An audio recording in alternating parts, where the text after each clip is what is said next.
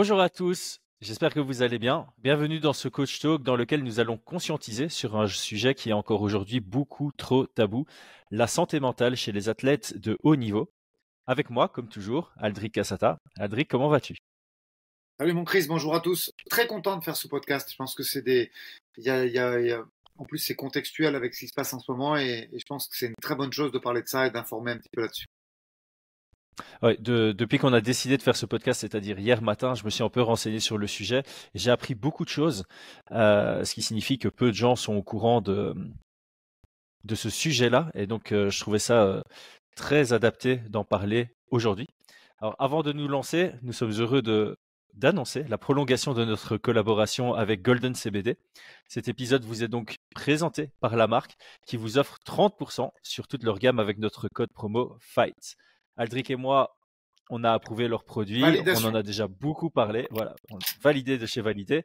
Le lien est en description pour découvrir tout ça. Alors, je reviens à mes moutons. L'idée de ce podcast vient de deux éléments pour donner un peu de, contexte à tout le monde. Euh, la déclaration à cœur ouvert de Volkanovski, de Volkanovski suite à sa défaite contre Makhachev le week-end passé. Euh, il nous a clairement dit que la vie était difficile pour lui lorsqu'il n'avait pas de combat. Et le deuxième élément, c'est euh, toi, Aldric, qui nous a annoncé hier que tu étais en train de lire pas mal de livres sur l'importance de l'épanouissement dans la performance d'un athlète.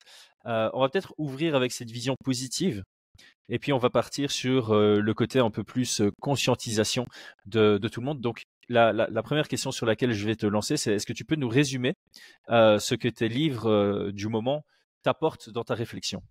En fait, alors, je pense que euh, ma démarche va en choquer certains. Ils vont dire, ouais, il se la pète, mais, mais, mais tant pis, j'assume totalement ce fait de me la péter. Euh, je passe à peu près entre 5 et des fois même 6 heures ou 7 heures par jour sur un tatami. J'ai une vision du MMA de passionné et, qui fait que je pense qu'aujourd'hui, techniquement, euh, je vais pas dire que je suis irréprochable, mais de amener quelqu'un de zéro jusqu'à jusqu'au une ceinture UFC, j'en ai la connaissance technique. La, suite de mon raisonnement se, fait avec la corrélation avec la prépa physique, où je me suis beaucoup intéressé ces dernières, années à ça pour essayer de comprendre un petit peu à quel moment il fallait l'individualiser, à quel moment l'individu avait la caisse suffisante et, pour développer certaines aptitudes. Et une fois que j'ai eu cette base que, que je considère solide aujourd'hui, je me suis rendu compte que prépa physique et connaissance sur le tatami, c'était pas encore suffisant pour affronter le haut niveau et pour préparer les athlètes au haut niveau. Qu'est-ce qui manquait? Ben, Il manquait cette approche-là, c'est-à-dire l'approche mentale d'un événement, l'approche euh, émotionnelle d'un événement. Euh, et, ça, en fait, moi j'avais un avis assez binaire sur cette question, c'est-à-dire que je me disais, bon ben, voilà, on fait la semaine d'entraînement et euh, on prépare le gars à son combat via euh, de la représentation mentale, via le fait d'en parler, via un ensemble de techniques, la sophrologie, euh, tout ce qui peut correspondre au bien-être d'un athlète et surtout à son bien-être à lui, parce qu'on est tous différents en termes de sensibilité. Et en fait, euh, on peut faire, tiens, c'est moi aujourd'hui qui fais un parallèle sur l'entreprise, parce que dans pas mal de bouquins que j'ai lus, ils font ce parallèle-là et je pense que ça va te plaire. comme quand tu fais des, des formations managériales, on t'explique, alors je prends des raccourcis très rapides, mais c'est juste pour faire comprendre l'état d'esprit, que si tu dois faire un reproche à, un de tes salariés ou à un de tes cadres, ou enfin en tout cas un de tes employés, tu dois plutôt le faire le lundi, euh, en début de semaine, que ce soit frais et que surtout ils puissent pas euh, ruminer dessus tout le week-end et, s'agacer dessus tout le week-end. Ben c'est la même chose. En fait, tu peux pas préparer un gars à une échéance en te disant juste, bah, écoute, on va faire de la représentation mentale sur euh, ton, ton combat et, puis tout va bien se passer. Non. En fait, la préparation mentale, elle doit jouer tout au long de la semaine, tout au long de la préparation, et, tu dois commencer à réfléchir là-dessus. Euh, ça va en corrélation avec ce que tu vas faire en MMA, ce que tu vas faire en prépa physique, parce que le gars, tu vas le soumettre, on peut faire de la mise en échec, il peut être fatigué suite à une prépa, et c'est dès ces journées-là qui vont être dures ou pas dures que tu dois mettre en place euh, des, des facilités pour que le gars il soit pas euh, mentalement au, bout, qu'il rentre pas chez lui sur un échec. Bah tiens, j'ai perdu mes sparring aujourd'hui parce qu'on m'a changé d'adversaire toutes les minutes. En plus, le coach il n'a pas été bienveillant. Enfin, il m'a rien dit. Tu vois Et en fait, euh, toute cette lecture et ces informations me rendent compte que euh, et dans ma façon d'administrer la semaine, et même dans ma façon de coacher, dans mes discours de préparation de combat, dans mes discours inter-round, ben, tu te dois d'avoir une approche différente parce qu'il faut prendre en compte vraiment cet aspect mental du combattant et cette, et n'ayons pas peur des mots, cette fragilité du combattant parce que avant de te redonner la parole, aujourd'hui, il faut être conscient que déjà, métaboliquement parlant, c'est prouvé. Les carences en vitamine D, euh, les diètes euh, euh, hypocaloriques, ben, ça, ça, fragilise déjà. Ça, plus les difficultés mentales, parce que tu prends un salarié lambda, des fois il est. Et là, je m'adresse aux gens qui nous écoutent. Vous êtes pris la tête avec votre patron ou avec un, collègue de travail. Des fois, vous arrivez le lundi matin avec la boule au ventre. Et là, ces mecs-là, eux, ils vont. Je vais utiliser un terme un peu vulgaire exprès pour choquer, mais ils vont se pétard devant 20 000 personnes. C'est ça le, travail. Donc, bien sûr que ça peut provoquer des angoisses et du stress et que, que on doit le construire jour après jour dans la préparation physique et pas juste dans la préparation globale, pardon, et pas juste se préparer à un instant T à, ce combat. Euh, très très bonne introduction. Euh, j'aime bien que tu aies déjà fait un lien avec euh, le, milieu de l'entreprise moi, c'est quelque chose que j'ai toujours dit en tant que manager, c'est que l'épanouissement mène à la euh, à la productivité, à la créativité aussi. Mais tu peux pas ne pas être épanoui dans un dans un boulot et être performant, être euh, productif. Si tu n'aimes pas ce que tu fais, ben, automatiquement, tu auras moins de motivation. Donc, c'est toujours important peu importe ce qu'on fait dans la vie au final, de trouver un certain épanouissement parce que c'est ça qui va nous drainer le moins d'énergie. Et euh, si tu n'as plus d'énergie, ben, c'est là où les galères commencent en quelque sorte. Alors, je pense que avant de se plonger dans tout ce qui est conscientisation, euh, on va parler de certaines statistiques. Euh, je sais qu'il y a pas mal de gens qui aiment bien euh, ce, genre de détails pour qu'on puisse partir d'une base factuelle et puis qu'on élabore quelque chose de plus spéculatif. Alors je pense que c'est intéressant aussi de faire un disclaimer. Ni toi ni moi ne sommes thérapeutes, psychologues, on n'est pas des experts de la santé. Le but de ce podcast en tant que créateur de contenu chez Fight Minds, c'est de commencer une, conscientisation par rapport à ce problème, qui est un, réel problème dans les sports et dans les sports de combat, euh, et de ouvrir un peu les robinets, d'ouvrir cette porte pour que les athlètes normalisent peut-être le fait que euh, avoir des problèmes mentaux ou, se sentir déprimé ou anxieux, euh, c'est normal ou c'est plutôt courant, plus courant que ce qu'on croit j'ai mis sur Twitter avant de faire le podcast le fait qu'on allait parler de ce sujet. On m'a envoyé plusieurs fois la, la, vidéo de Cyril Diabaté qui a été postée il y a, trois semaines où il s'ouvre complètement au sujet.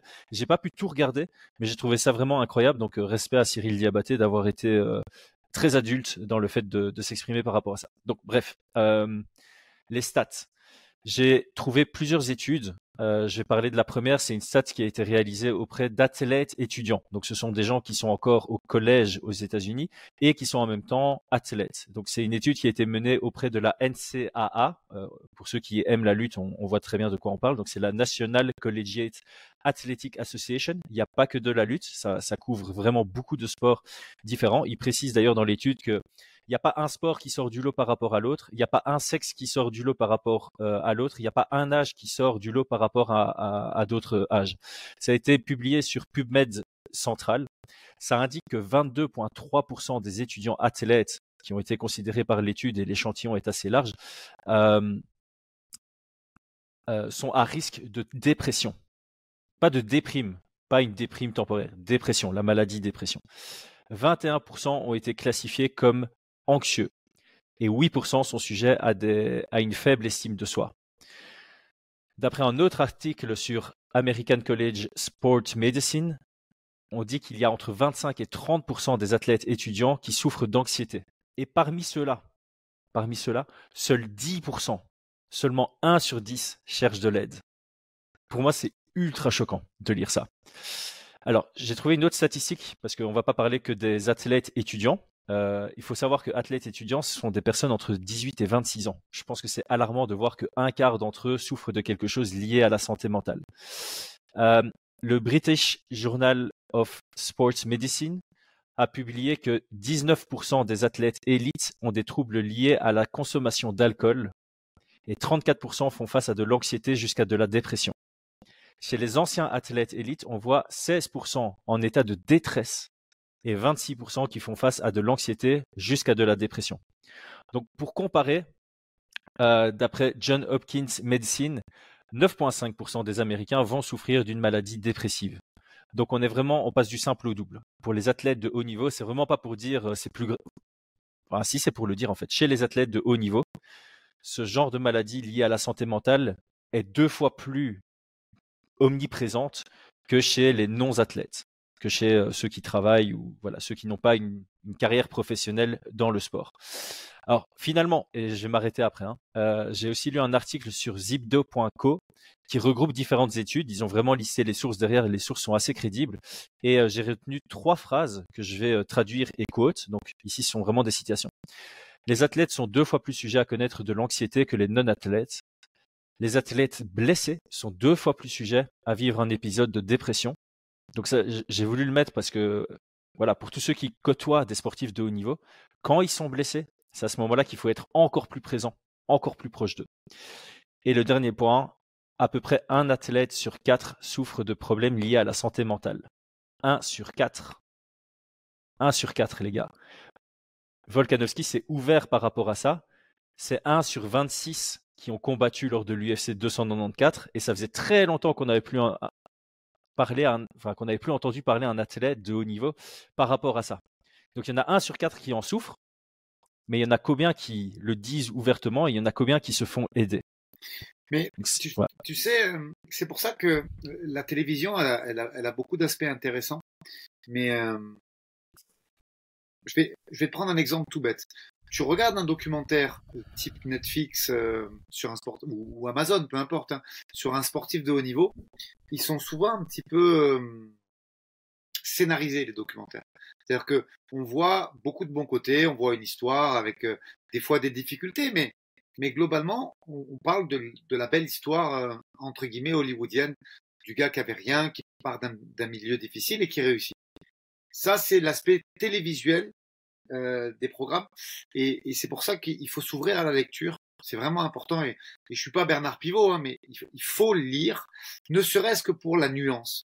Je m'explique un petit peu.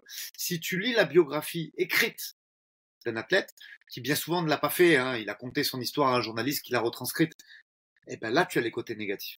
C'est dans un livre, comme il y a plus de place, qu'il n'y a pas cette moralisation, entre guillemets, que, que tu as sur la télé, Là, tu lis les biographies de, tout, hein, de, que ce soit des sportifs, des tennisman, des golfeurs, des, pilotes de course et, des footballeurs. Là, ils te parlent de la dépression, ils te parlent du doute, ils te parlent de, euh, du surentraînement, de la déprime passagère, de la déception, du stress.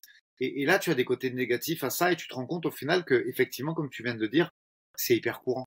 Tu vois, moi, hmm. il n'y a pas une biographie que j'ai lue d'un sportif sur sa vie euh, qui fait pas état de ça. Alors c'est vrai que ce sont des champions. Et, je suis sûr de.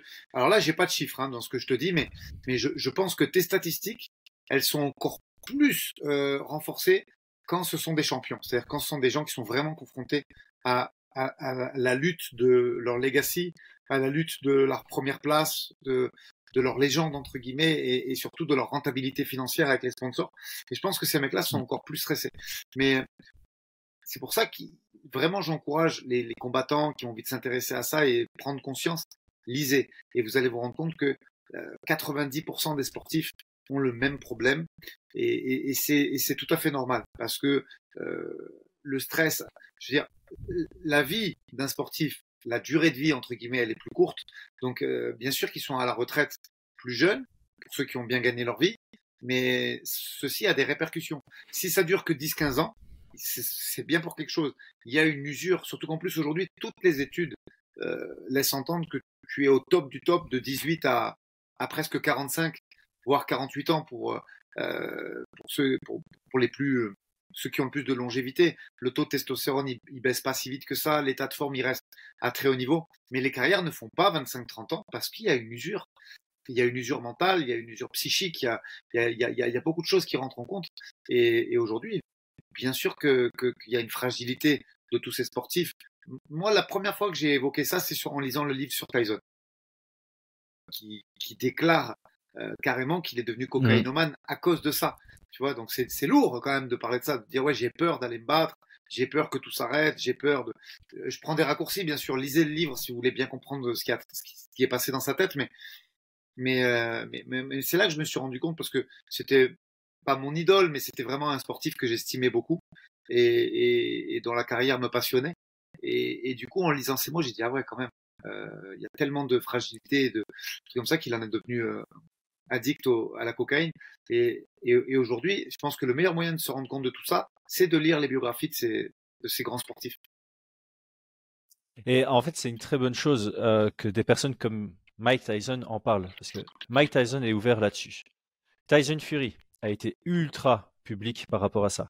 Volkanovski vient de l'être. Et comme tu dis, hein, on parle de champions là. On parle de gars qui sont au plus haut niveau. Donc si des gars comme eux sont touchés par ça, ça veut dire qu'il y a une panoplie moins connue qui le sont également. Je vais citer d'autres noms. Ronda Rousey. Ronda Rousey. Donc c'est pas que les hommes. Ronda Rousey a pensé au suicide après une de ses défaites. Jeremy Stephens, après avoir perdu contre José Aldo, a pensé au suicide après, euh, après sa défaite. Ça va loin, parce que là, on parle plus d'anxiété, on parle plus de dépression, on ne parle plus de détresse, on parle de ôter sa propre vie. Donc, pour ce podcast-ci, ce que moi j'ai voulu faire, c'est établir une liste de raisons potentielles. Alors encore une fois, c'est là où je vais réinsister refaire un disclaimer. C'est pas mon métier. J'ai fait quelques recherches. J'ai essayé de réfléchir aussi moi-même à, à quelles pourraient être les raisons qui amènent un sportif de haut niveau à des situations euh, compliquées. Et donc, je vais commencer par deux points pour faire euh, un lien avec ce que tu viens de dire. Euh, je vais te lire les deux points que j'écris. Donc, pour moi, la base de la base, c'est tabou. C'est un sujet que peu de gens traitent et qu'on essaie presque d'étouffer, j'ai l'impression. Tu vois, même Volkanovski, quand il s'est ouvert, il y a quelques personnes qui ont partagé, mais déjà aujourd'hui, on n'en parle quasi plus. C'est vu comme une faiblesse. C'est un aveu de faiblesse. Enfin, c'est perçu comme ça aujourd'hui. Quelqu'un qui te dit, ouais, je, je me sens pas bien, je suis triste, je suis déprimé, je suis dépressif. Les, gens font même pas la différence entre déprimé et dépressif. Euh, on voit ça comme un aveu de faiblesse. Et comme on voit ça comme un aveu de faiblesse, et que les hommes ou les sportives féminines aussi sont supposés être forts mentalement. Tu peux, ils ont l'impression de pas avoir la possibilité d'avouer qu'ils sont en détresse ou qu'ils sont anxieux ou quelque chose relatif à ça. Et par conséquent, ils ont personne à qui en parler. Ils s'expriment pas publiquement par rapport à ça, mais même en privé, ils ont du mal à, en parler. Je, reviendrai, je reviendrai plus tard là-dessus avec ma propre expérience euh, d'une période d'anxiété euh, assez assez poussée. Mais voilà, je suis pas un sportif de haut niveau, mais c'est lié au sport où j'ai eu ça et j'ai eu du mal à m'ouvrir à ma propre femme par rapport à ça, de par le fait que j'ai été scripté à un homme est dur, un homme est fort, un homme doit cacher ses émotions, etc., etc. Donc ça c'est le premier point. Et le deuxième point, je l'ai écrit et euh, bon, ça, va peut-être te faire un peu sourire parce que toi tu parles de télévision, moi je parle de réseau. Sur les réseaux sociaux, tout le monde a l'air heureux, tout le monde partage que ce qui est positif dans sa vie, on a l'impression que tout le monde vit une super chouette vie parce que personne ne partage les moments difficiles, ou c'est en tout cas très très rare. Et en plus de ça, les réseaux, tout le monde se permet de minimiser ton travail. Je sais que tu as explosé il n'y a pas longtemps par rapport à ça. Tout le monde se permet d'aller chez les sportifs de haut niveau, décrédibiliser leur victoire, décrédibiliser le fait qu'ils euh, ah, s'entraînent 30 heures, 40 heures par semaine, euh, il y a un stress pas possible et tout est minimisé. Tu, as une défaite, mais tu te fais ravager de commentaires négatifs. Et euh, j'espère que les gens qui écoutent ce podcast se rendent compte. S'il y a un sportif de haut niveau sur quatre qui a des problèmes de santé mentale, après une défaite, quand ils reçoivent tous des messages négatifs, mettez-vous un peu à la place de la personne. Imagine, tu fais une merde dans ton travail ou tu rates un examen à l'école, peu importe. J'essaie de, de parler à tous ceux qui nous écoutent. Tu travailles, tu es à l'école, peu importe. Tu fais une boulette au travail ou tu fais une boulette, euh, tu, tu, rates un examen. Et tu as des centaines de personnes qui t'envoient des messages genre t'es une merde. Gratuitement comme ça. Imagine un peu l'état d'esprit dans lequel tu vas te retrouver. Et moi, je, voulais, euh, non, mais mettre ces deux, deux, premiers points en, en avant. C'est bien ce que tu dis parce que je pense que c'est un petit conflit générationnel. Euh, moi, j'ai, je vais être très clair et, j'ai bloqué énormément de personnes sur Twitter. Euh, pourquoi j'ai bloqué énormément de personnes sur Twitter? Euh, Parce que moi, j'ai 40 ans. Enfin, j'ai un peu plus de 40 ans, j'ai 40 balais plutôt. Et j'ai besoin. Ma source d'information, elle doit être positive. C'est-à-dire que euh, chez Fightman, en tout cas, c'est ce qu'on aime faire. On aime développer de la positivité et, on aime faire des, de, l'information. Et aujourd'hui, euh, les jeunes entre guillemets, les nouveaux médias qui sont tenus par des, J'appelle ça médias quand même parce qu'ils font un travail de recherche et d'investigation. Donc je ne veux pas minimiser leur travail, mais il ne me correspond pas. C'est-à-dire que travailler dans la critique, dans le clash entre guillemets, dans la négativité, c'est quelque chose que je ne peux pas faire. Donc euh, j'ai reçu pas mal de messages. Ouais, Aldric, pourquoi tu m'as bloqué? Euh, Je vais, tiens, je vais confesser quelque chose là à l'antenne, parce que je, ne veux pas ne pas lui faire de la pub. Je pense que c'est un garçon qui travaille, euh, notre ami de chez Pugila. Mais moi, j'arrive pas. J'ai bloqué. Voilà, j'ai bloqué euh, parce que je ne veux pas lire que de la critique. Quand je dis de la critique, c'est au sens propre du terme. C'est pas de la critique dans le sens analyse. Et, moi aussi, j'ai un métier qui, qui, est stressant puisque c'est pas moi qui, c'est plus moi qui me bats et euh, ce sont mes athlètes, mais c'est pareil. Et c'est ce qui m'a permis moi de, de trouver euh, une suite logique à ma carrière et et, et, en fait de ne plus combattre et de plus avoir cette dose d'adrénaline, c'est que je prends une partie de celle de mes gars, euh, garçons et filles, et, et, du coup, après une journée difficile où tu as essayé de, de, de, de, d'être bien avec tes gars, d'être positif, de les, de les amener vers quelque chose de, de, de, de bien, ben j'ai pas forcément envie de lire du clash, euh, des insultes, de la critique et, un ensemble de choses. Donc, euh, pour essayer d'assainir un petit peu mon Twitter et, certains réseaux sociaux dans lesquels je suis, oui, je, bloque des gens qui ne me correspondent pas. Et quand je parlais de conflit générationnel, parce que j'ai l'impression que c'est chez, chez les, le public plutôt jeune aujourd'hui, de, de, de 15 à 25 ans, c'est quelque chose qui les amuse, qu'ils aiment bien faire et, je pense dont ils ne mesurent pas encore les conséquences à long terme.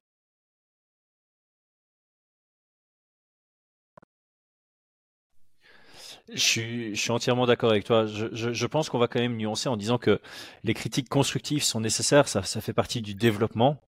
Les critiques infondées, gratuites, qui ressemblent plus à des insultes, ça n'apporte rien. Ça c'est la, ça c'est la réalité.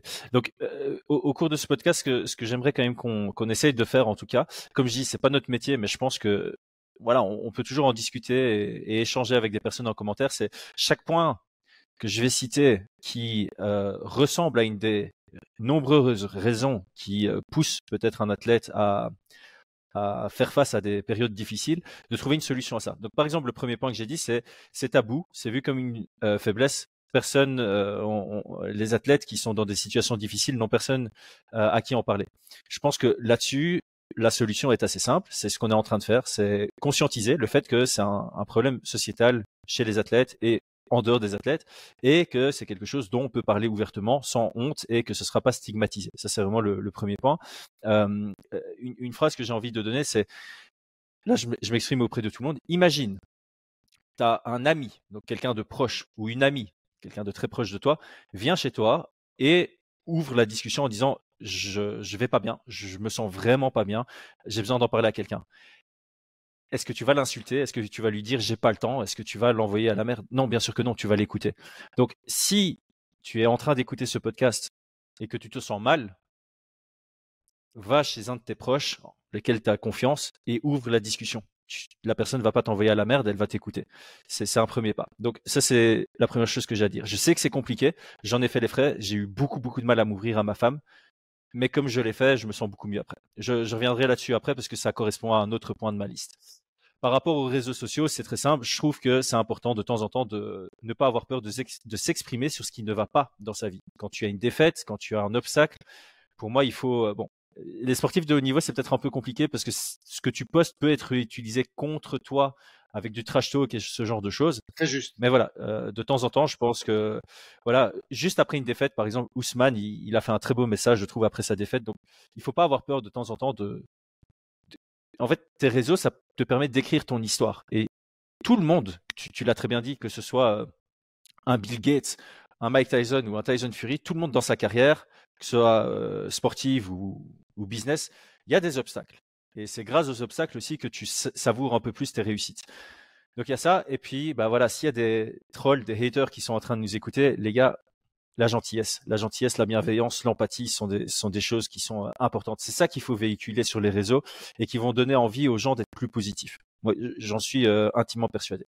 Alors, je me permets d'aller au point suivant, si tu veux bien, euh, à moins que tu veuilles rebondir sur euh, une des choses que, que non, de dire. Non, non, en, en fait, euh, juste pour corroborer ce que tu dis, c'est, je pense que c'est et générationnel et situationnel. C'est-à-dire qu'il y a quand même quelques pays où avoir un psy et consulter un psy est, est vu d'une bonne façon.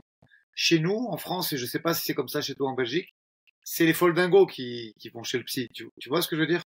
Et, et, je pense que en, en, faisant des podcasts comme ça et en expliquant que euh, effectivement un, psychologue euh, qui soit thérapeute ou clinicien, c'est c'est pas des gens qui, qui soignent les fous, c'est des gens qui sont là pour euh, t'aider. Alors ça changera pas, hein, on va va rien changer avec un podcast d'une heure, mais ça peut éveiller en tout cas certaines consciences et, faire comprendre ça. C'est pas les fous qui vont chez le psy.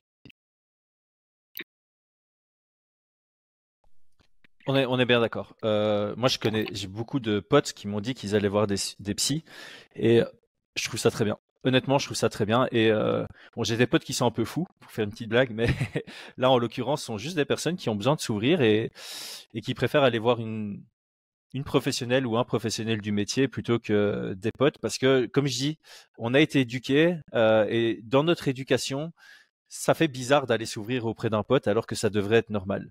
Euh, D'ailleurs, je vais peut-être prendre ce point-là. Euh, si tu as un de tes athlètes qui se casse le poignet ou qui se casse la cheville, tu vas lui dire va à l'hôpital, va faire une radio, va voir un kiné pour la revalidation. Euh, on connaît le process. Par contre, une blessure mentale, on te dit pas euh, va voir un psy directement, on te dit ouais mange bien, fais du sport, va dormir. On, te donne des, conseils comme ça alors qu'il y a aussi un process derrière. Si tu as une blessure mentale, faut aller voir un, un, professionnel du métier. Faut pas aller se renseigner sur internet et, et, faire des trucs un peu euh, vagues. Il faut voilà, ça doit être naturel. Si tu es blessé physiquement, tu as un process. la blessure mentale, ça doit aussi avoir un process. Euh, le, le, point suivant que j'avais noté, encore une fois, je rebondis sur ce que toi tu as dit avant toi, en tant que coach, tu as beaucoup de pression. Et je pense qu'un des éléments qui amène les athlètes vers la dépression, vers l'anxiété, vers euh, une petite estime de soi, c'est la constante pression.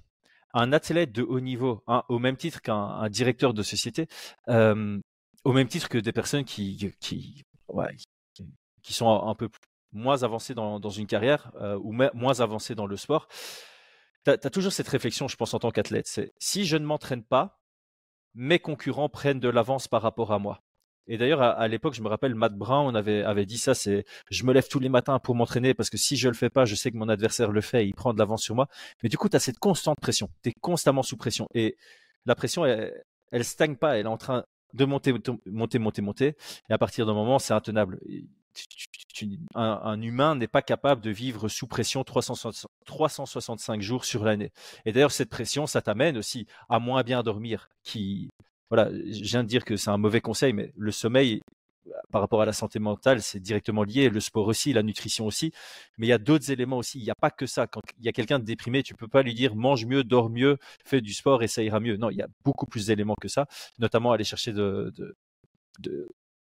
l'aide auprès de professionnels. Mais donc ici, ça c'est un autre élément, c'est la constante pression euh, sous laquelle un coach se trouve, un athlète se trouve, un, travailleur se trouve. Et ça, sur du long terme, d'un point de vue chronique, ça peut amener à de l'anxiété, à, de la, de dépression et à d'autres problèmes liés à la santé mentale. Oui, clairement. Et puis, euh, il, faut, il faut appeler un chat un chat. Et il y a aussi des addictions euh, que les sportifs de haut niveau, on a euh, au milieu de ça. La, première et la plus simple à comprendre, c'est l'addiction au sport. Euh, on en parlait toi et moi en off. Moi, il est impossible que je rate ma séance de sport du matin. Et, le peu de fois où ça me le fait, que je suis obligé de le faire parce que mon travail passe quand même avant ça, je suis plus sportif de haut niveau. Donc, euh, si c'est pour entraîner mes gars ou pour une réunion importante dans le management ou, ou le sais-je, je vais de temps en temps, de façon sporadique, faire passer ma séance de sport au second plan et, je, vais la, rattraper euh, plus tard dans la journée. Mais ça provoque chez moi un mal-être, comme si j'étais un camé. Parlons, euh, on a dit qu'on faisait ce podcast euh, dans la stricte vérité. Moi, si j'ai pas fait ma séance, je suis pas bien dans la journée, j'ai un mal-être. Je me sens pas bien. Je, mon, mon image dans le miroir me déplaît. Mais c'est juste la preuve que je suis addict à ça parce que mon image elle va pas changer euh, parce que j'ai pas fait mes 600 cales le matin. Mais euh, il y a une addiction qu'ont 99% des sportifs. Déjà la première, c'est ça, c'est le pré, le post ou, euh, ou, ou, le, ou la séance de sport, mais tu dois la faire. Et à côté de ça, tu as l'addiction de l'adrénaline aussi, de, préparer un combat, d'aller se péter avec, euh, avec quelqu'un. Donc il y, y, a beaucoup d'addictions en plus qui se mélangent et qui sont spécifiques à notre sport. Moi, j'ai pratiqué le football aussi à, à, à haut niveau avant de, de, basculer dans le MMA pendant que j'étais ado. Tu as l'addiction à l'effort, mais t'as pas l'addiction à l'adrénaline. Parce que malgré tout, tu, c'est un sport collectif, c'est 11 contre 11, et tu as pas ce ressenti où tu vas te, te taper avec quelqu'un qui veut euh, te mettre KO, te, te finir, quoi. Mais, euh, mais encore plus dans les sports de contact, il y a ça. Il y a déjà deux addictions qui sont énormes. Euh, l'addiction à, à la, à la, au cal, au sport en général, euh, au bien-être et à l'image de soi, mais, mais, mais c'est trop, ça se dépasse. Ça dépasse le stade du bien-être, là. C'est, c'est une addiction où tu as besoin de te mettre dedans dans le rouge, et, et sinon tu n'es pas bien pour affronter le reste de ta journée. Et à côté de ça, il y a le, le post-fight qui est très difficile pour les athlètes, gagné ou perdu. Hein. C'est-à-dire que euh, mmh. je parlais euh, avec Melissa Dixon là, que, qui est venue préparer, aider Manon en tout cas à, à son camp et préparer son combat à l'UFC avec nous. Et elle avait le post-fight blues. Elle m'a dit je suis pas bien. Pourtant j'ai gagné, je me sens pas bien. Euh, elle se sentait pas bien. Donc euh, gagné ou perdu, tu t'es battu pour un combat, tu as mis entre parenthèses trois mois de ta vie à côté de ça, et, et quand cette échéance est, est, est terminée, ben, des fois tu déprimes. Et même si tu as gagné, ouais. euh, donc euh, voilà, déjà, et pour bien comprendre ce, le sujet dont on parle aujourd'hui, il faut appeler un chat un chat, et euh, les combattants, ils sont euh, addicts à plusieurs paramètres euh, dans la vie. Et je pense que la grande majorité, c'est ça. Après, il y a d'autres trucs au milieu, mais l'effort, le, le, besoin de dépassement de soi et l'adrénaline d'aller se battre, malgré tout. Puisque je pense qu'il y en a qui le font pour l'argent, mais la très grande majorité, c'est pour beaucoup d'autres choses qui sont internes mmh. à leur euh, psychologie, à leur psychisme. Mais euh, voilà, il y en a qui sont écorchés vifs, il y en a c'est pour sûrement la quête de d'être le plus fort. Il y, a, beaucoup de paramètres et, et, ce serait moi par contre je travaille avec un psy tous les jours puisque ma mère est psychologue donc euh, j'échange avec elle quasiment tous les jours sur le soit dans, dans mon véhicule soit un petit peu avant euh, dans ma dans ma vie de coach elle est très présente parce que je lui demande des services et des conseils très souvent que ce soit pour mes causeries que ce soit pour euh, euh aménager euh, du travail et, et, voire des reproches sur, sur, sur ce que je dois travailler sur, avec un athlète. Donc, euh, ouais, moi, la psychologie, c'est quelque chose euh, auquel je fais appel vraiment, vraiment tous les jours. Là, j'ai euh, envie de rebondir sur tout ce que tu as dit, puisque les... il me reste quatre points, quatre raisons potentielles qui amènent les athlètes vers une situation négative. Et encore une fois, je m'excuse parce que j'ai peut-être pas le vocabulaire adapté euh, à ce sujet-là, mais euh, j'espère que le message est quand même en train de, de passer. J'ai bien aimé ce que tu dis. Donc ici, je vais pas, euh, je vais pas partir dans des termes trop techniques, mais il me semble que certaines addictions sont directement liées à la dopamine et que clairement le, sport est, est, quelque chose qui relâche énormément de dopamine et donc c'est clairement quelque chose qui peut être addictif. Et comme on le dit très souvent euh, le sport est bon pour la santé mais comme tout comme tout sur terre l'excès est mauvais pour la santé. Et euh, je pense que certains qui sont addicts au sport ça peut passer cette frontière de bien-être vers mal-être. Euh, et je pense qu'il y en a beaucoup dans ce cas-là. Alors Ici, je vais, euh, je sais pas quel point prendre en premier parce qu'ils font tous lien avec ce que tu as dit.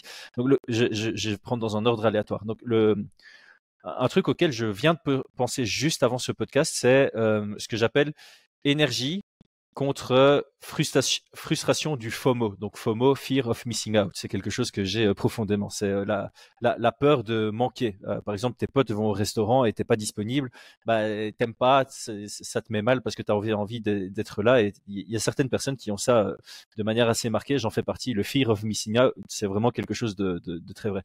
Et en fait, euh, on a tous de l'énergie.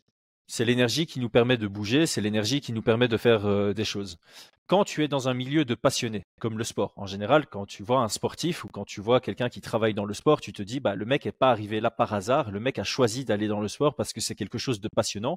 Et par conséquent, les gens ont l'impression que tu es par défaut heureux parce que tu travailles dans ce que tu aimes. Alors ici, je vais essayer d'expliquer ce que, ce que j'entends par là. Quand tu fais ce que tu aimes, tu vas avoir zéro limite. Tu vas tout accepter. Tu vas faire, ah, ben, on, te propose un podcast, tu fais oui. On te propose si, tu fais oui. On te propose faire du sport, tu dis oui. Tu dis oui à tout parce que tu aimes ça. Le problème, c'est qu'à un moment, dire oui à tout, bah, même si tu aimes ce que tu fais, tu perds ton énergie. Et donc, à un moment, tu vas te retrouver dans une situation où on te propose quelque chose que tu veux faire. Et tu vas soit devoir refuser en te disant, si j'accepte, j'aurai plus d'énergie. Mais du coup, tu as de la frustration parce que tu l'aurais bien fait. Soit tu vas accepter donc, tu n'auras pas de frustration parce que tu vas faire la chose, mais tu n'auras plus aucune énergie et ça, ça va te bousiller mentalement. Donc, il faut bien se rendre compte de ça. Je pense que les, gens qui sont passionnés par ce qu'ils font, c'est pas automatique. Ça signifie pas automatiquement qu'ils sont heureux parce qu'ils vont soit manquer d'énergie à un moment donné ou à plusieurs moments donnés, soit ils vont être frustrés parce que il y a des trucs qu'ils aimeraient faire qu'ils ne pourront pas faire. Je ne sais pas si tu es d'accord avec, euh, avec cette analyse. Je te, je te rejoins et, et, en plus, ça fait partie, je pense, de. Euh, là, je vais utiliser le terme pathologie, pas parce que je me prends pour un psy, parce que j'ai échangé dessus très souvent avec ma mère. Et en fait, tu as, as, ce syndrome que moi, j'ai tendance à avoir un petit peu aussi, de gens qui ont un peu peur de, du vide. Euh, et, c'est Eric Cantona dans, dans, dans, dans, dernières interviews, moi je suis assez fan du personnage, qui disait que il avait privé ses enfants de, de tablettes et, de téléphones et tout pour qu'ils apprennent à s'ennuyer des fois, ils apprennent à réfléchir et à laisser libre cours à leur imagination. Et je pense que c'est un, moi, c'est un problème que j'ai tendance à avoir. Je, je sais pas faire un break dans une journée. J'ai terminé un podcast et je vais faire la, du visionnage de, d'adversaires de, de, mes, combattants ou, d'autres choses et je vais repartir à la salle et du coup aujourd'hui c'est quelque chose que je m'impose à faire pas longtemps, tu vois, mais de temps en temps, j'essaie de me dire, ok, bah là, pendant 15 minutes, je vais rien faire du tout. Euh, je vais boire un thé euh, et je vais juste réfléchir euh, à moi-même, à ce que j'ai envie de faire, à ce que je pourrais faire de, à ce que je pourrais changer. Et, je pense que c'est, il faut faire attention à ce genre de truc. Il faut laisser un petit peu de plage à l'imagination et, et, aux pensées parce qu'on est, on, a tout dans, dans, dans ce, on est en 2023 maintenant, a, as ton téléphone, tu as la télé, tu as, euh, les podcasts, tu as, beaucoup de choses. Et, je pense que des fois, il faut savoir stopper un, petit, pas, forcément longtemps, tu vois, mais il faut être capable de bloquer un petit peu ça et de se dire, OK, je, break, je laisse un peu faire mon, mon subconscient et je, et, je, ne serait-ce que penser, quoi. Est-ce que c'est quelque chose qu'on fait euh, systématiquement aujourd'hui? Je ne pense pas, tu vois. Non, en fait, aujourd'hui, on a toujours quelque chose à faire. Et c'est problématique. D'autant plus que, surtout à cause de nos téléphones et des réseaux sociaux, tu as toujours quelque chose à faire qui te rend soit actif, soit passif, mais euh, qui te rend jamais euh, euh, en phase avec toi-même. Il y a très peu de gens qui font l'effort de se dire, OK, je vais méditer, ou je vais faire du creative thinking, comme on dit, ou euh, je vais juste euh, faire des exercices de respiration, ou je vais juste marcher tout seul, sans écouter de musique, juste le, faire le vide. Et je pense que c'est important pour tout le monde, qu'on soit extraverti ou introverti. Je pense qu'il y a des moments nécessaires à être, à être seul dans un monde où tout est fait pour être constamment en train de réceptionner de l'information et donc constamment en train de, de réfléchir. Pour continuer, euh, je propose, parce que tu as parlé du post-fight blues, j'aimerais qu'on en parle, mais qu'on garde ça tout à la fin, euh, parce que ça, ça me paraît être quelque chose de, très réel, comme tu l'as dit, dans la victoire comme dans la défaite, mais ça me paraît quelque chose de éphémère pour la plupart des cas. Euh, on dit tout le temps qu'il y a, je sais plus c'est quoi le terme en anglais, mais c'est pleasure pain. À chaque fois que tu sens du plaisir, il y a une contrebalance de douleur. Et donc, ça, rentre un peu dans ce cadre aussi. donc ici, pour continuer, le, point suivant que j'avais mis, c'est le genre de pression sociale. J'ai un plus ou moins d'en parler, mais souvent, quand tu es un sportif de haut niveau, je pense, hein, parce que je suis pas sportif de haut niveau, mais je pense que beaucoup de sportifs de haut niveau vont avoir une pression sociale de bah, ta vie, elle est belle, tu es connu, tu fais de l'argent, tu fais ce que tu aimes, et par conséquent, tu n'as pas le droit de te plaindre. Et je pense que ça, c'est une, encore une fois, c'est une fausse pensée. Oui, il y a des bons côtés à être euh, un sportif euh, connu ou un sportif de haut niveau. Je pense que personne ne, ne niera ça. Mais comme dans toutes les situations et comme toute personne, il y a aussi des côtés négatifs à ça qu'on vient d'élaborer. Et je pense qu'il y a aussi une pression sociale pour les, sportifs de haut niveau. C'est euh, de ne pas pouvoir être malheureux ou de pas pouvoir se plaindre parce que on considère qu'ils sont dans leur vocation, ils sont dans leur passion. Généralement, ils gagnent beaucoup d'argent. Et limite, c'est encore pire pour ceux qui gagnent pas beaucoup d'argent, pour ceux qui sont au Cage Warriors ou ce genre de truc, parce qu'ils ont le même style de vie que les athlètes de haut niveau, sans avoir la, rémunération qui, qui, va derrière. Et donc, ça aussi, c'est pour ça que je trouve que c'est. Tu vois, tu disais tout à l'heure que ce podcast ne va rien changer, mais je pense que ça va, ça pourrait, j'espère en tout cas que, ça va apporter sa pierre à l'édifice, à l'édifice. Euh, et j'espère aussi que c'est pas la seule fois qu'on pourra en parler, parce que là, on en parle entre toi et moi. Mais euh, je pense que ça pourrait être euh, intéressant d'avoir euh, éventuellement un combattant qui vient témoigner, comme Cyril Diabaté l'a fait sur Métaphore, je pense. ça pourrait être pas mal aussi d'avoir peut-être un professionnel du métier, un psychologue, qui pourrait venir parler aussi de, de ces sujets-là, peut-être avec une bien meilleure qualité que, que nous, un meilleur vocabulaire, un vocabulaire plus adapté et une meilleure connaissance. Euh, donc voilà, mais euh, je pense qu'une pression sociale, elle est clairement existante et ça fait clairement partie des raisons pour lesquelles autant d'athlètes euh, sont amenés à, vivre des, des, périodes très très noires. Ouais, puis pour donner un petit peu des, sources d'inspiration et d'information à, nos auditeurs, cette année, elle a été riche en témoignages on va même pas, tu as raison de, dire ce que tu dis, on va, va même pas parler de, des athlètes qui sont dans des ligues euh, mineures, qui ont donc une rémunération bien plus basse et, et qui ne permet pas forcément d'en vivre. On, restons focus sur l'UFC, si tu veux bien. Et, et, quand on voit cette année, euh, donc Volka c'est le dernier, mais il y a Temba Gorimbo. Vous tapez sur internet Temba Gorimbo qui est un, je crois qu'il est zimbabwéen de base qui vivait en Afrique du Sud et qui a fait un appel à l'aide parce qu'il lui restait 9 euh, euros, enfin 9 dollars après son, son combat à l'UFC. Cet appel à l'aide, il a tellement euh, ému euh, The Rock qu'il lui a acheté une maison, tu vois. Et, et, aujourd'hui, le, mood, il, il est, là-dessus. Si en plus t'as pas l'argent, parce que on sait que c'est un métier difficile, le. Moi, c'est ce que j'explique souvent à mes gars quand ils disent Adric, moi je veux être pro, je veux faire comme Manon. Et attention, c'est un métier de crève la faim au départ. C'est très compliqué. Et, tu as raison de le dire. Euh, je pense que l'argent ne résout rien, mais il peut te permettre d'être un peu plus confort euh, dans ta vie, de te faire aider et d'avoir des moments positifs. Parce que tout à l'heure, je parlais euh, dans, dans, dans, dans, ce que j'essaie d'organiser pour mes athlètes de moments euh, qui commence dès la préparation physique, où il faut essayer que ce soit en corrélation entre la difficulté sur le tapis ou, en prépa, euh, avec euh, l'ambiance et, la façon de, qu'on a de communiquer ensemble. Je pense que l'argent pour ça a une utilité.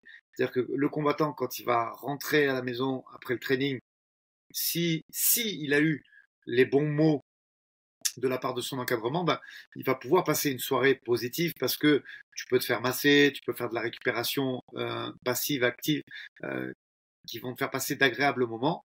Euh, mais ça, pour ça, il faut de l'argent. Parce que si derrière, après ton entraînement, tu dois aller travailler en porte de discothèque ou, ou, je ne sais quel métier difficile et, et, contraignant avec la fatigue, là, tu vas encore fabriquer du négatif.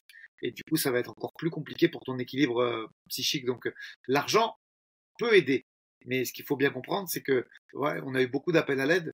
Euh, je voulais pas trop en faire état avant le combat avec Manon, mais Rose, elle a été une des premières à tirer un peu la sonnette de l'alarme là-dessus. Euh, en même temps que Ronda, comme tu l'as dit, Rousset, et il y a les athlètes féminines n'échappent pas à ça. Euh, comment elles s'appellent les deux frangines du One FC aussi qui ont fait toutes les deux. oui, euh, j'en ai pas parlé. Euh, Lee, Angela Lee, euh, qui a mhm. pris sa retraite récemment. Ils lui ont fait un très bel hommage le One avant de, de remettre sa ceinture en jeu avec Stamp Fairtex. Mais comme tu l'as dit, je pense que garçons et, et, filles, tout le monde est touché par ça. Et, il y a eu beaucoup de témoignages très touchants ces derniers mois et cette année. Et voilà, je, je pense que dis-moi si j'ai oublié des trucs un peu importants, mais euh, Lee, Temba Gorimbo, Rose, et, je pense que c'est les derniers qui me sautent à. Et bien sûr, euh, même Jones. Hein. Jones, quand il fait le, film avec Cyril, il parle beaucoup de ça aussi, de fragilité et d'état euh, dépressif. Mmh et euh, on, peut parler. Bon, Paddy Pimblet, c'est pas directement lui, euh, mais il avait ouvert euh, après une de ses victoires, je sais plus exactement laquelle, peu importe, ça n'a pas d'importance.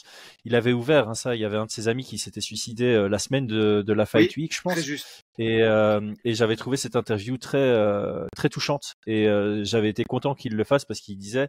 Alors là, là, là, ça va plus être axé sur les hommes mais euh, les, les, hommes sont plus touchés par le suicide de par justement cette croyance euh, bah, culturel, on va dire. Hein. Euh, l'homme est fort, l'homme ne parle pas de ses émotions, l'homme, ne peut pas faire transparaître de faiblesse, et par conséquent, bah, les hommes ne s'ouvrent pas, et certains hommes préfèrent se, se tuer plutôt que, euh, euh, que s'ouvrir, en fait, que aller parler à quelqu'un, parce que c'est quelque chose de limite impossible à faire pour certaines personnes qui ont été éduquées un peu trop, un peu trop à la dure.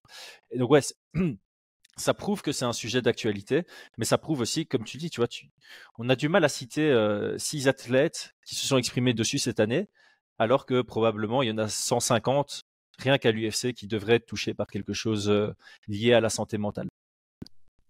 Ouais, c'est encore tabou et, mais après je c'est compliqué euh, d'en parler parce que tu sais quand tu es athlète de haut niveau, enfin toi tu sais, mais je sais pas si, si nos auditeurs le, savent, mais tu, dois avoir essayé tu dois essayer d'avoir l'image la plus corporate possible parce que souvent ils ont des sponsors au milieu et, et, d'un point de vue humain, c'est très touchant de parler de ça, mais d'un point de vue euh, image institutionnelle, c'est plus compliqué. C'est plus compliqué. Euh, ce qu'il faut savoir, c'est que la plupart des athlètes, euh, que ce soit le top de l'UFC ou même le début, ils sont sponsorisés. C'est-à-dire que au départ, bah, tu, tu as des petits sponsors et c'est les chiffres en fait qui diffèrent. Mais, mais tout ça n'est possible euh, que avec des mécènes ou des sponsors. Pourquoi? Parce que on s'en est jamais caché. Hein. les premiers cachets UFC c'est 10-10, 12-12. Donc euh, euh, moins la partie fiscale euh, à raison de 2,2, je crois que c'est la moyenne aujourd'hui qu'on bat par an pour la, moyenne du roadster, je crois que je dis pas de bêtises, ça fait une somme d'argent qui est euh, assez basse. Et, et, donc le fait de faire du full-time training et, de, et de, de, vivre de ça n'est possible qu'avec euh, un versement de, de, de sponsors. Et, et, ces sponsors qui, qui cherchent l'image la plus noble possible euh, de, de, de l'athlète parce que il est représentatif de la marque, euh, je pense, verraient d'un disons-le clairement, d'un mauvais oeil, euh, une détresse psychique ou, des interviews plutôt négatives là-dessus. Il faut, il faut le dire. Hein. Je pense qu'il y en a beaucoup qui tiennent leur langue du fait de, de, de, de, leur, de leur sponsor et de leur mécène. Mais c'est limite, c'est bien là le problème en fait, parce que la réalité, si, si, tu, si on s'en tient au stats et qu'on part du principe qu'on a un athlète sur quatre qui est sujet à, à, subir de, de l'anxiété, de la dépression, etc., etc en tant que sponsor, tu, tu, trouverais pas ça justement une force d'être capable de t'exprimer là-dessus, puisque si, si, tu sponsorises un athlète qui est dépressif ou anxieux, mais qui n'en parle pas, euh, comme pour l'alcoolisme, la première étape vers la guérison, c'est l'acceptation.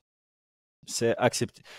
Si tu as un pote qui est alcoolique et que tu lui dis va, va chez Alcoolique Anonyme ou va chercher de l'aide, mais que le gars te répond non, je suis pas alcoolique, il va jamais faire le premier pas. le, le, le, premier élément pour euh, être guéri, c'est de l'accepter soi-même. Donc, un athlète qui dit, ouais, comme Volkanovski l'a fait, moi, je vois ça comme un bon signe. Ça veut dire que le gars, il, a déjà dit publiquement qu'il avait ces problèmes-là, ce qui signifie qu'a priori, il y a beaucoup, pas a priori, il y a beaucoup plus de chances que lui se fasse traiter et travaille là-dessus et euh, ne, soit plus euh, dans un, un, esprit négatif que courir la, allez, quand tu sponsorises un athlète qui n'en a pas parlé, tu as une chance sur quatre que cet athlète soit mal mentalement, mais en plus de ça, ne cherche pas d'aide. Ah, et donc je trouve que voilà, et donc je trouve que quelqu'un qui s'exprime dessus, c'est plus fort, c'est plus sûr, c'est plus safe pour un sponsor que quelqu'un qui ne s'exprime pas dessus. Et au final, il y a que les résultats qui, qui comptent a priori. Donc je préférerais sponsoriser un Volkanovski euh, qui s'est exprimé dessus, euh, mais qui a sa ceinture featherweight, que euh, quelqu'un d'autre qui fait des résultats moyens et qui s'est pas exprimé dessus. Bon, après, il y a peut-être des gens qui vont me sauter dessus. J'improvise cette partie-ci, mais voilà, c'est juste pour exprimer. Voilà, s'il y a des sponsors qui nous écoutent.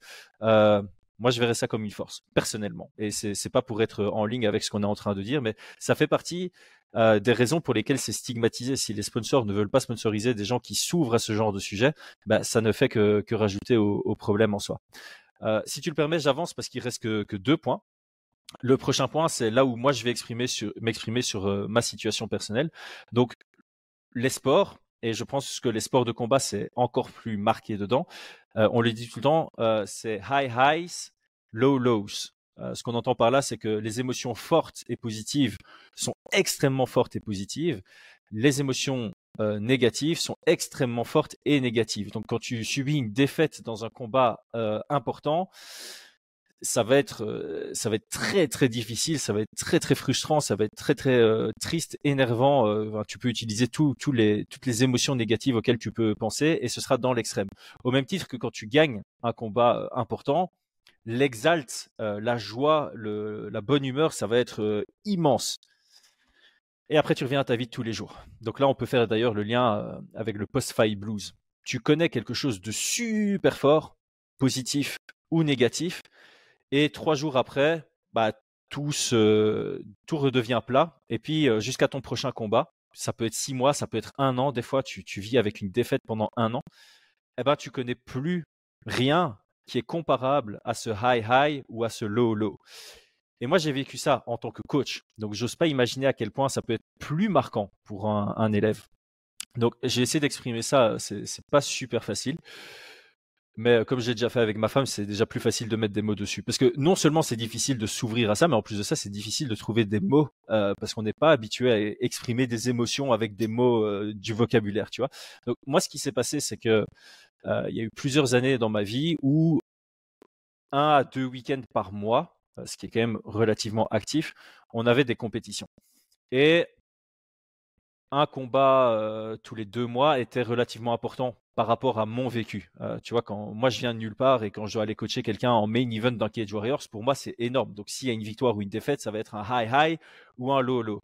Et il y a un moment où bah, on avait 8-9 combattants professionnels, 25 combattants amateurs dans notre équipe, ce qui faisait enfin, j'étais super actif en tant que, coach et régulièrement j'avais mes high high, j'avais mes low low et donc j'étais alimenté par ça.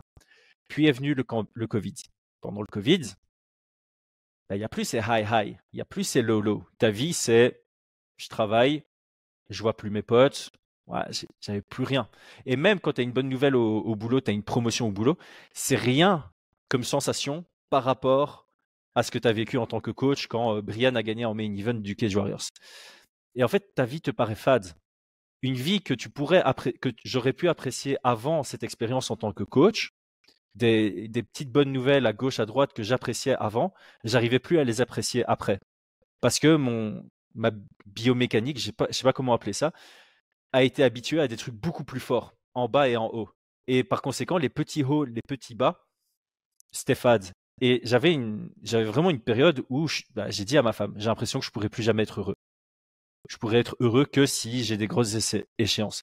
Et ça fait mal parce que pour moi, la, l'objectif sur Terre, c'est pas être riche, c'est pas avoir du succès, c'est pas.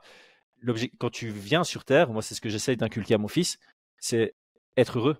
C'est ça l'objectif de tout humain. Chaque humain est certaines personnes, ça va être la richesse. Être heureux, c'est être riche. D'autres personnes, c'est être euh, c'est réussir au boulot, réussir dans le sport, peu importe. Chacun a sa définition du, de ce que c'est être heureux, mais ton objectif, c'est être heureux selon ta propre définition.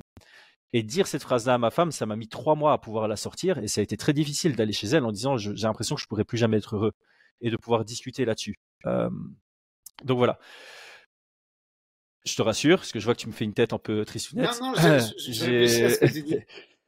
j'ai euh, bon, j'ai échangé avec ma femme là-dessus et on n'a pas trouvé de solution parce que ma femme n'est pas une professionnelle de ce du métier. Euh, ceci étant dit, maintenant je suis papa et euh, la simplicité de passer du temps avec mon fils, ça, représente plus haut que des high high. Donc aujourd'hui, je me considère comme une personne heureuse et je serai toujours heureux en tant que papa au minimum. C'est ma fondation.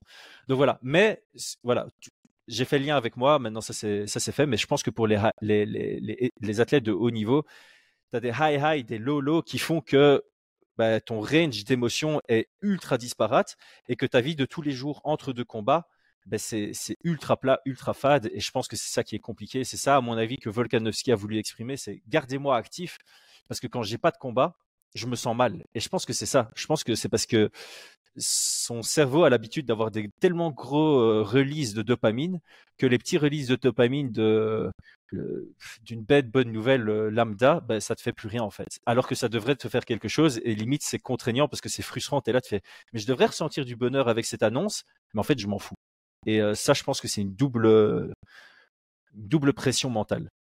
Mais non, c'est super intéressant ce que tu as dit parce que, en fait, c'est ça, l'ascension, la vie de, combattant de MMA ou de coach, c'est pour ça qu'elle est courte. C'est une vie où tu as un ascenseur émotionnel qui est qui est vraiment multiplié. Je vais je vais choquer quand je vais dire ça, mais il est multiplié par mille quoi.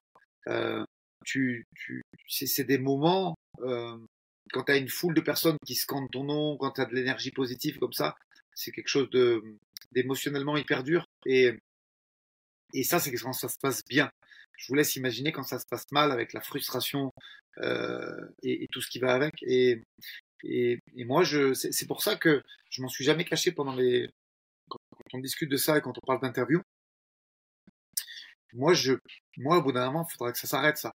Donc, la, dernière fois, je rigolais avec le petit Théo Muris qui a 19 ans et je disais, putain, Théo, je sens que tu vas me faire rallonger euh, euh, ce que j'avais dit parce que je suis quasiment sûr que tu vas aller à l'UFC.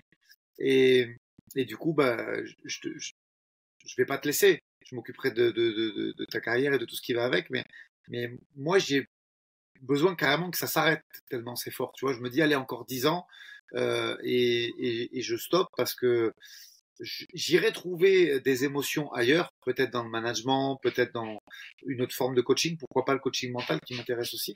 Mais euh, arriver à un moment, cette euh, addition d'émotions qui se passe semaine après semaine euh, puisque moi, je t'as vu en ce moment, mon calendrier, il est, il est assez chargé. On enchaîne à peu près tout. Euh, euh Cage Warrior, Octagon, euh, Ares, Brave, UFC, fait que c'est toutes les semaines, tu vois. Donc c'est hyper compliqué de trouver un repos émotionnel là-dessus. Et euh, moi, ma solution, c'est de le stopper carrément. Je sais que je peux pas faire ça 20, je pourrais pas faire ça 20 ans ou 30 ans, tu vois. Exactement. Et en tant que coach, tu l'as dit, tu as une pression constante et tu as toujours, comme, comme je viens d'exprimer, et toi, c'est encore en plus haut niveau. Tu es, es, constamment sous pression et tu es constamment sous émotion forte. Et le jour où ça retombe, il faut savoir gérer ça. Et encore une fois, je reviens sur les blessures physiques. Quand tu as une blessure physique, tu, tu sais vers qui aller, tu sais ce que. Et cette personne-là va savoir te dire il faut que tu fasses ça, il faut que tu fasses ça, il faut que tu fasses ça, et dans X mois, ça ira mieux. Mais dans ton cas, dans le cas des athlètes, il y a personne qui te dit OK, t'arrêtes ta carrière, fais ça, fais ça, fais ça, fais ça. Et c'est grave en fait, parce qu'il y a beaucoup d'athlètes après leur carrière qui partent en, je peux pas le dire sur YouTube, mais ça commence par C.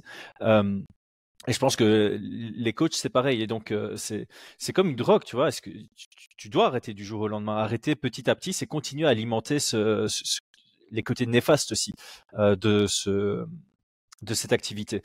Euh, et alors, comme tu en parlais, je pense que c'est le bon moment pour euh, sauter dessus. En fait, c'est le post-fight blues. Toi, en tant que coach, tu le vis peut-être pas parce que, comme tu dis, si tu as quelque chose toute la semaine, tu n'as pas le temps de retomber parce que tu remontes directement. Mais euh, un combattant, bah, lui, il, combat et puis il a son post-fight blues. Et euh, je, vais faire un lien qui, je suis pas sûr, donc je m'excuse. J'en profite pour m'excuser si j'ai fait des maladresses pendant le podcast, c'est pas du tout impossible. comme on l'a assez répété, c'est pas notre notre job. Mais j'avais entendu euh, Andrew Huberman, que je respecte énormément dans le milieu de la santé, qui disait que souvent, euh, les examens importants dans ta vie ou les échéances importantes dans ta vie, tu vas pas être malade, et puis le lendemain de l'échéance importante ou le surlendemain de l'échéance importante, tu tombes malade. Et il expliquait ça par le fait que l'adrénaline, euh, épinéphrine, épinéphrine qui plus communément euh, appelé adrénaline. Mais quand tu es sous pression, ah, j'ai un examen dans trois semaines, il faut que j'étudie tous les jours, tous les jours, bah, tu pression haute, adrénaline haute. Adrénaline, ça lutte contre tous les virus. Combat, adrénaline, adrénaline, adrénaline, tu tombes pas malade. Jour du combat, lendemain, il y a tout qui descend. Toi, tu parles aussi de carence en vitamine D, carence en vitamine C aussi. Je pense que ça existe après, après des grosses échéances. Plus d'adrénaline parce que c'est passé et c'est là où ton système immunitaire il est par terre et tu tombes euh, tu tombes malade. Moi je l'ai eu quand j'organisais des événements, je trouve que c'était aussi beaucoup de stress pour moi, stress, adrénaline de nouveau. Le lendemain ou sur lendemain, obligé, je c'est les rares fois où je mettais des certificats au boulot, impossible de bouger impossible, malade comme un chien. Euh, et donc bon, maintenant j'ai, voilà, c'est bain froid le lendemain d'un gros événement, euh, promenade au soleil, vitamine D, un peu de sport light, mais voilà, rester actif pour, voilà, bain froid, adrénaline, sport, adrénaline, euh, vitamine D, vitamine C pour pas avoir de carence, et ça me permet de plus tomber malade après des grosses échéances. Mais j'ai mis du temps à me rendre compte que c'était ça mon problème, et je pense que le post-fight blues, que ce soit une victoire ou une défaite, même principe. Ouais, puis regarde, je reprends l'exemple de Mélissa. Hein, euh, elle a gagné, euh, je pense que ses débuts à l'UFC sont positifs et malgré tout, bah, tu vois que ça va pas. Et, euh, ça, c'est c'est pour ça que c'est encore plus important dans l'entourage, que ce soit la vie familiale ou, ou l'entourage pro, de, de, prendre les bonnes décisions, d'anticiper un petit peu ce genre de truc et d'essayer de, de, tout de suite partir sur un truc positif, une réathlétisation, un travail euh, fondamental sur de la technique, sur du technico-tactique, pour essayer de concerner un peu la personne. Euh, et, puis voilà, mais moi j'ai toujours dit à mes gars, il faut décompresser une petite semaine, mais pas plus. Parce que si tu pousses plus que ça, ben, tu peux arriver dans un état dépressif, semi-dépressif, ou ne serait-ce qu'interrogatif, et, et ça va pas, tu vois. Et, et, le plus important de tout, là je m'adresse aux proches des fighters, euh, c'est bien de, de, de kiffer une victoire, et je pense que le moment où il faut être encore plus présent, c'est quand tu as perdu. Même si tu te dis, bah oui, euh, le message que je vais lui envoyer, c'est bateau, euh, c'est ceci, c'est cela. Mais c'est pas grave. Même si le message, il est bateau, même s'il en a reçu. Et, souvent, on se dit un truc, on se dit, ouais, mais il va en recevoir 20 000 des comme ça. Mais bah, pas du tout. Il va en recevoir zéro. Parce que euh, les gens, ils osent pas, ou parce que les gens, ils se désintéressent. Et donc, même si c'est un message de soutien bateau, faites-le parce que c'est quelque chose mmh de très bien et, qui sera vu avec bienveillance euh, par la personne concernée. Et alors, j'irai plus loin que ça. Faites-le et faites un suivi. Il y, a, cette question de envoyer un message le soir même, euh, peu, importe euh, comment vous le rédigez, soyez juste honnête et, bienveillant. désolé, je sais que tu as mis des efforts dedans, je suis avec toi, peu importe, quelque chose de bateau, peu importe, c'est juste montrer du soutien. Trois, quatre jours après, renvoyer un message avec une question. Comment vas-tu? Euh, Comment est-ce que tu gères ça? Est-ce que tu veux en parler? Est-ce que tu veux qu'on s'appelle? Ce genre de choses. C'est euh, c'est nécessaire parce que on reçoit 10 000 messages dans une victoire, on n'en reçoit quasi aucun dans une défaite. Et à la limite, j'irai même plus loin que ça pour ceux qui ont une grande exposition euh, numérique. Bah, dans une défaite, ils vont recevoir des insultes. On l'a vu avec Gann, on l'a vu avec Mansour Barnaoui, on, le voit avec tous les Français, ils se font insulter sur les réseaux. Imaginez si vous vous prenez pas la peine d'envoyer un petit message de soutien, le mec reçoit que du négatif, alors que lui-même est déjà dans une phase négative, à se dire j'ai travaillé six mois, j'ai mis six mois de sacrifice, d'effort, je me suis fatigué pour perdre et en plus maintenant je suis malade et en plus de ça je reçois que des messages négatifs. Évidemment qu'il y a des problèmes de santé mentale chez les athlètes de haut niveau quand on entend ça. Le tout dernier point que je voulais euh, aborder avant qu'on clôture, euh, c'est aussi ça. Euh, et ça, fait un peu un, lien avec ce qu'on vient de dire. Il y a personne qui nous apprend quoi faire après des périodes de high high ou de low low. Il n'y a pas ça. Les, blessures mentales, on ne sait pas quoi faire après. Et pour un, sportif de haut niveau, au même titre que pour toi, je pense, il y a ce truc de ma carrière me définit. donc beaucoup de combattants s'identifient comme des combattants. Et quand du jour au lendemain, ils décident de prendre leur retraite, mais ils savent plus qui ils sont. Parce qu'ils peuvent plus s'identifier comme un sportif de haut niveau, ou ils peuvent plus euh, s'identifier comme un coach. Et comme tu l'as très bien dit plusieurs fois dans le podcast, une carrière, ça reste éphémère par rapport à une durée de vie. On part du principe qu'une durée de vie, c'est 80 ans, 80 ans. Une carrière sportive à haut niveau, c'est quoi? 10, 15 ans? C'est un sixième, un huitième de ta vie.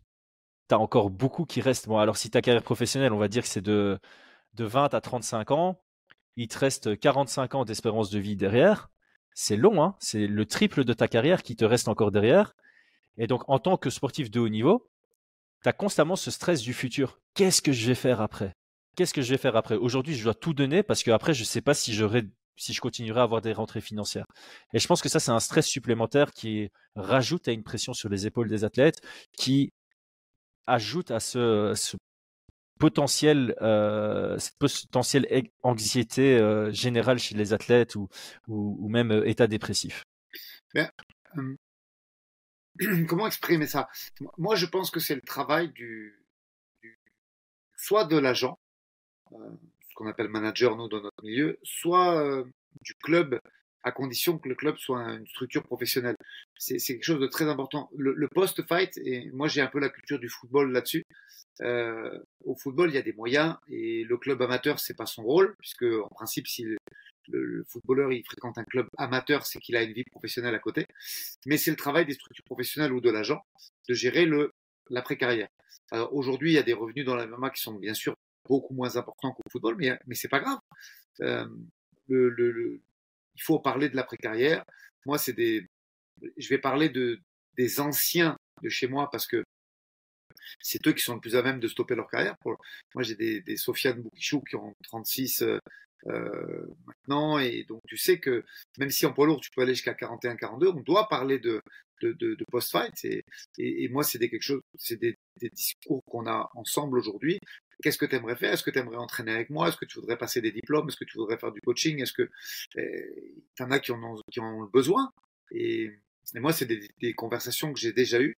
Et je pense que c'est important parce que tu as des athlètes qui vont vouloir ne pas rester dans le milieu, le fuir euh, absolument parce que peut-être qu'il y a trop d'émotions euh, là-dedans et que c'est plus des choses qu'ils veulent revivre à nouveau.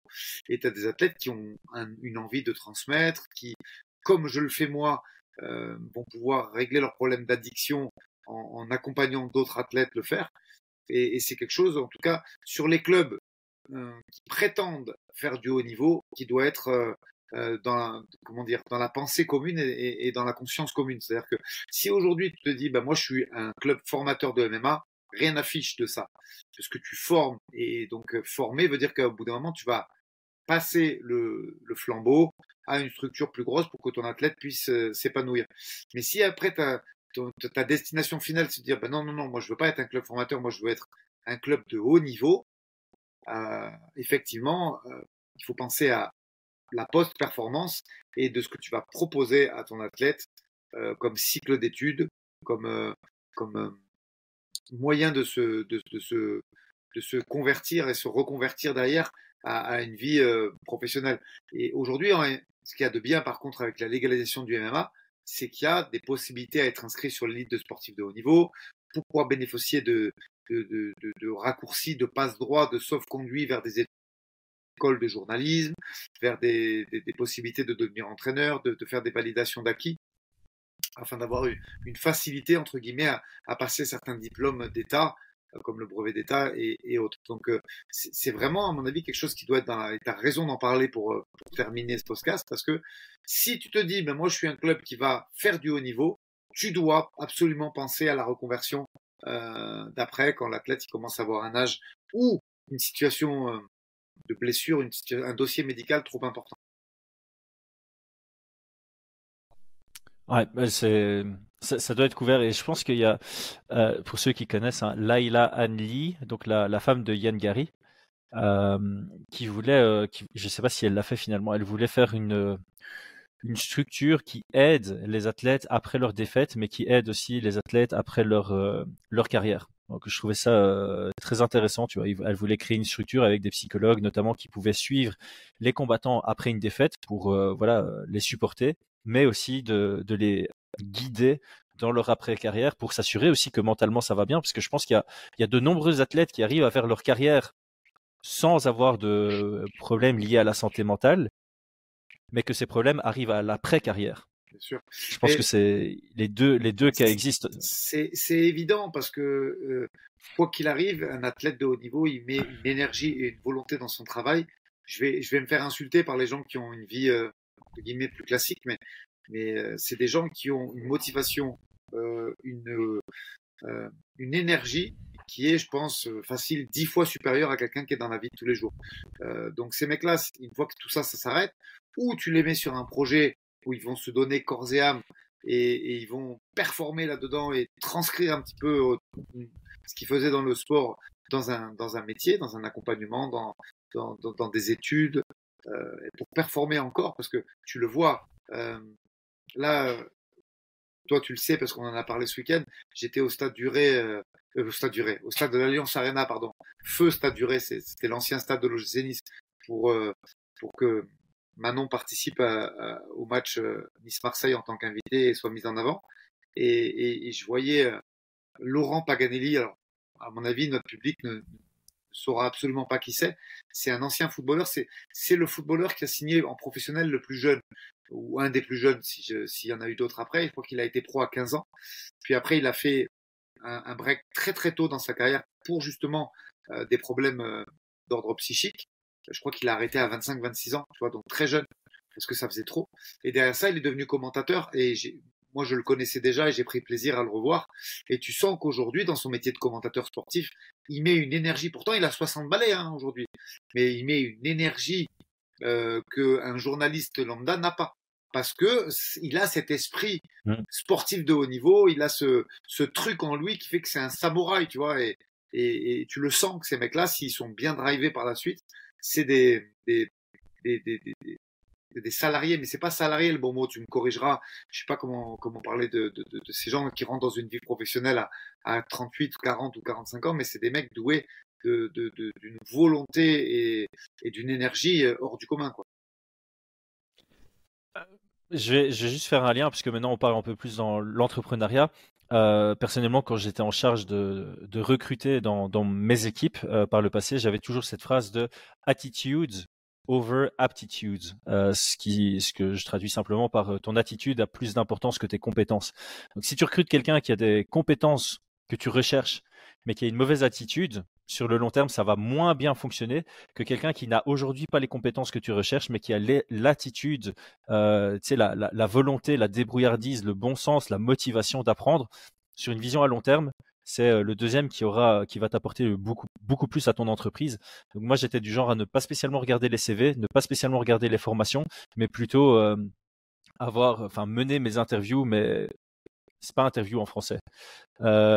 Ouais, entretien. d'embauche, mes entretiens d'embauche, euh, en testant l'attitude de, la personne et son bon sens, plus qu'en regardant son CV et ses, et ses formations, puisque pour moi, ça, ça ne dit pas grand-chose. Tout ce que ça dit, un diplôme, et désolé, je sais que je vais me faire attaquer, hein, je suis diplômé, donc euh, je m'insulte au passage.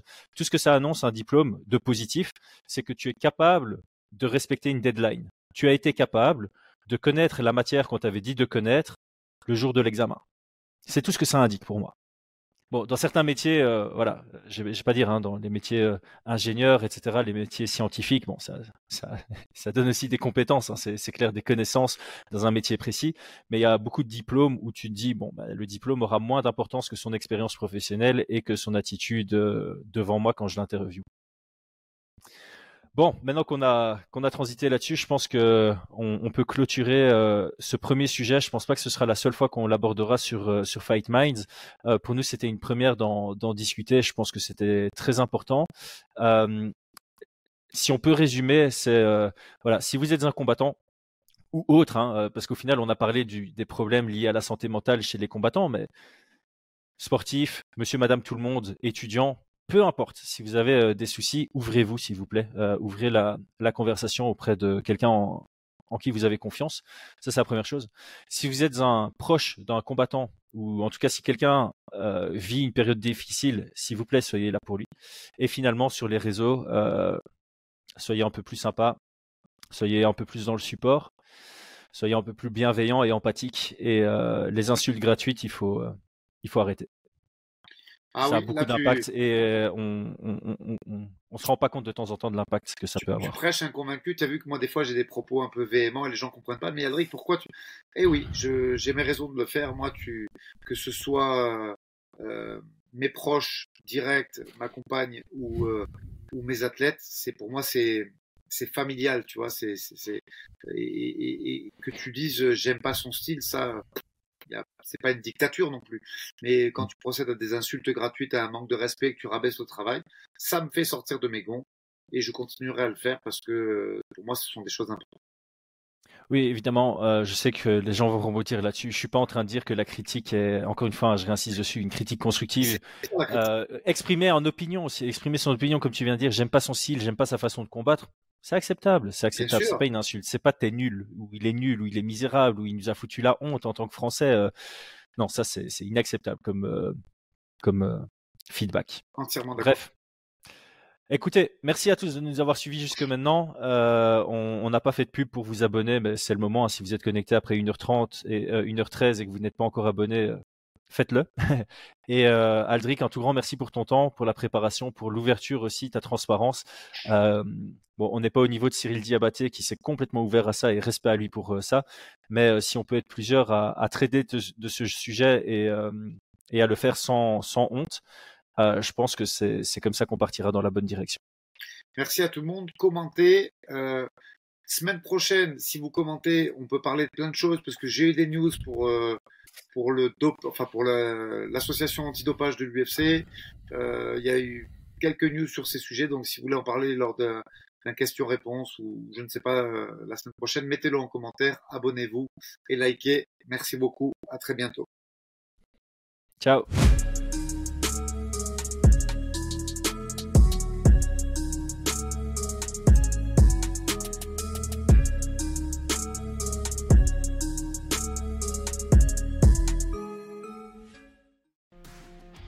Et c'est tout pour aujourd'hui. L'équipe Fight Minds te remercie d'avoir investi de ton temps pour écouter le fruit de notre travail et de notre passion commune pour le MMA.